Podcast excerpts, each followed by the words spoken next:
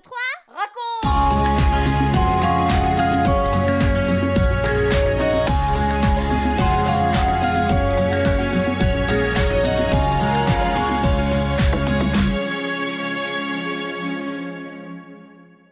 Bonjour, bonjour et bienvenue dans notre 49e émission 1, 2, 3 raconte, notre émission spéciale pour vous les enfants, mais aussi pour les parents et les amis. Je ne sais pas si tu es comme moi, mais pendant longtemps je me suis demandé si l'enfer, ça existe vraiment. Quand j'étais au collège, on en parlait des fois avec les garçons, les filles. Il y en avait qui disaient oui, d'autres que c'était une histoire inventée.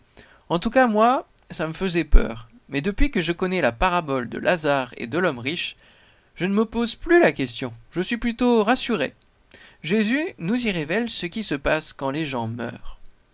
Je te propose d'écouter maintenant Michel et Françoise qui vont nous raconter cette parabole que tu trouveras dans l'évangile de Luc au chapitre 16. Et voici la question du jour. Qu'y a-t-il après la mort? 1, 2, 3, raconte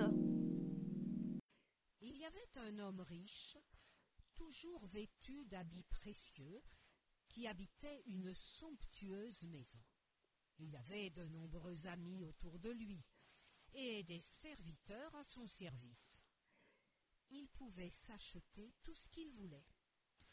Mais il ne se préoccupait ni de Dieu ni des autres. Il ne vivait que pour lui-même et pour son plaisir. Tous les jours, il organisait de grands repas et de magnifiques fêtes où l'on s'amusait beaucoup. Il vivait dans le luxe et repoussait la pensée de la mort. Peut-être se croyait-il éternel. Tout à côté de lui vivait un mendiant, vêtu de haillons, le corps couvert d'ulcères et de plaies purulentes. C'est Lazare. As-tu déjà entendu ce nom? Lazare, cela veut dire Dieu a secouru. Lazare était seul, sans amis, personne pour le soigner. Les chiens qui venaient lécher ses plaies étaient ses seuls compagnons. Chaque jour, le pauvre homme était couché devant le portail de la maison du riche. On jetait beaucoup de nourriture ici, et il aurait bien voulu en profiter, calmer sa faim avec les restes des repas du riche, au moins les miettes qui tombaient de sa table. Mais personne ne lui en donnait. Toutefois, il y avait une chose qui le réconfortait et lui donnait le courage de vivre. Sais-tu ce que c'était? Il était convaincu que même si personne ne s'occupait de lui, Dieu ne l'abandonnerait pas. Il l'aimait et avait confiance en lui. Un jour il mourut. Oh, personne n'a pleuré. On n'en a même pas parlé. Et on ne sait pas ce qu'est devenu son corps. Mais on sait une chose importante. C'est que Dieu a envoyé des anges pour chercher son âme et l'amener au paradis. Un jour, le riche mourut aussi. Et oui, il laissa sa belle maison, ses luxueux habits et les grandes fêtes.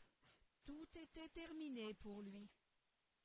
Son corps fut placé dans un tombeau magnifiquement décoré. Oh, on lui fit de belles funérailles. Tous ses riches amis et tous ses voisins étaient présents. Mais son âme, son âme, qu'est-elle devenue? Elle est allée dans le séjour des morts, et là, il souffrait cruellement. Il leva les yeux, et il aperçut là-bas, très loin, dans un lieu de repos, de paix, il y avait Abraham, les prophètes, et tous ceux qui avaient aimé Dieu pendant leur vie sur la terre. Côté d'eux, il vit qu'il y avait aussi Lazare. Alors le riche s'écria. Abraham, aie pitié de moi. Abraham, envoie donc Lazare pour qu'il trempe le bout de son doigt dans l'eau et vienne me rafraîchir la langue, car je souffre horriblement ici. Mais Abraham lui répondit. Souviens-toi, pendant ta vie, tu étais très riche, tu as profité de tellement de bonnes choses, tu as eu ta part de bonheur, tandis que Lazare, qui était dans la misère, manquait de tout. Maintenant, ici, il est consolé tandis que toi, tu souffres dans les tourments. Il est impossible qu'il aille vers toi. Entre vous et nous, il y a un grand abîme, et même si on le voulait, on ne pourrait pas passer d'un endroit dans l'autre. Le riche pensa alors à ses cinq frères qui vivaient encore sur la terre. Oh, il savait qu'eux non plus ne se souciaient pas de Dieu. Ils continuaient leur vie comme s'ils n'existaient pas. Il dit alors à Abraham.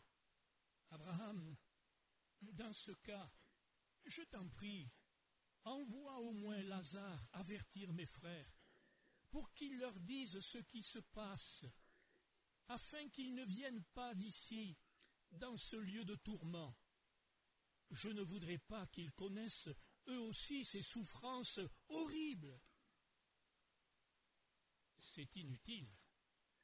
Ils ont la parole de Dieu, ils connaissent les dix commandements, ils savent ce qu'ont dit Moïse et les prophètes, qu'ils obéissent à la parole de Dieu.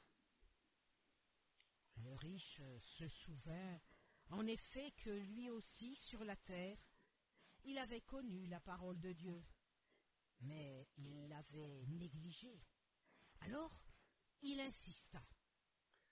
Non, père Abraham, moi je suis sûr que si quelqu'un d'entre les morts va vers eux et leur dit tout ce qui se passe après la mort, ils se repentiront.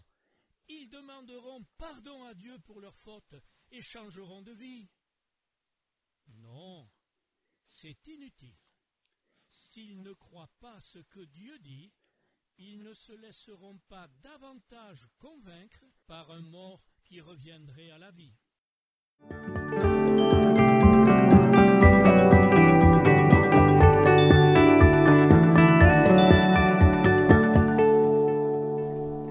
1, 2, 3, 4, et toi, et moi.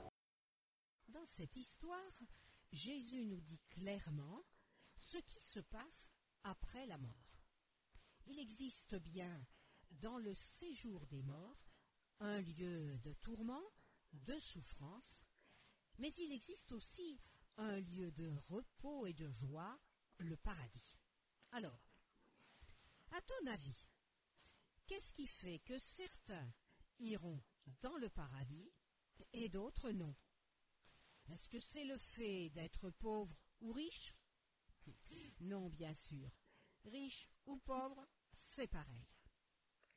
Cela dépend en fait des choix que nous faisons.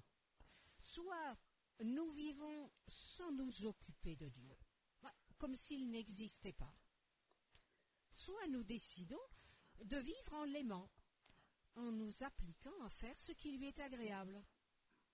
Tu vois, Dieu nous laisse libres, libres de choisir, mais il nous avertit des conséquences de nos choix. Moi, pour ma part, j'ai fait le choix d'aimer Dieu, et je suis heureuse et en paix quand je pense à ce qui m'attend euh, quand ma vie se terminera sur la terre.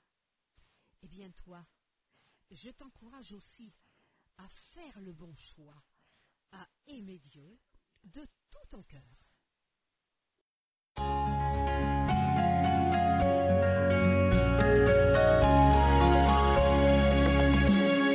4, 3, 2, 1 et nous les parents. Jésus nous place clairement devant notre responsabilité.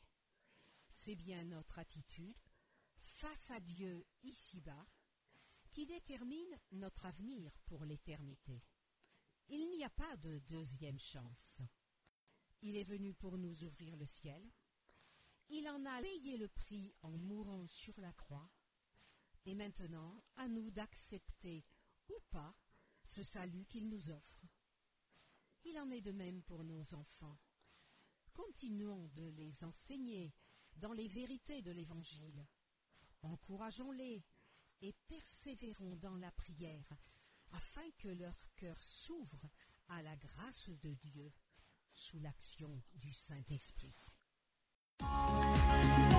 Vous venez de suivre l'émission 1, 2, 3 raconte avec Françoise et Michel Zanellato, Benjamin Lamotte, Céline Girardi, Baptiste Roland, Erwan, Yuna et la collaboration de Vital Radio ainsi que 365histoire.com.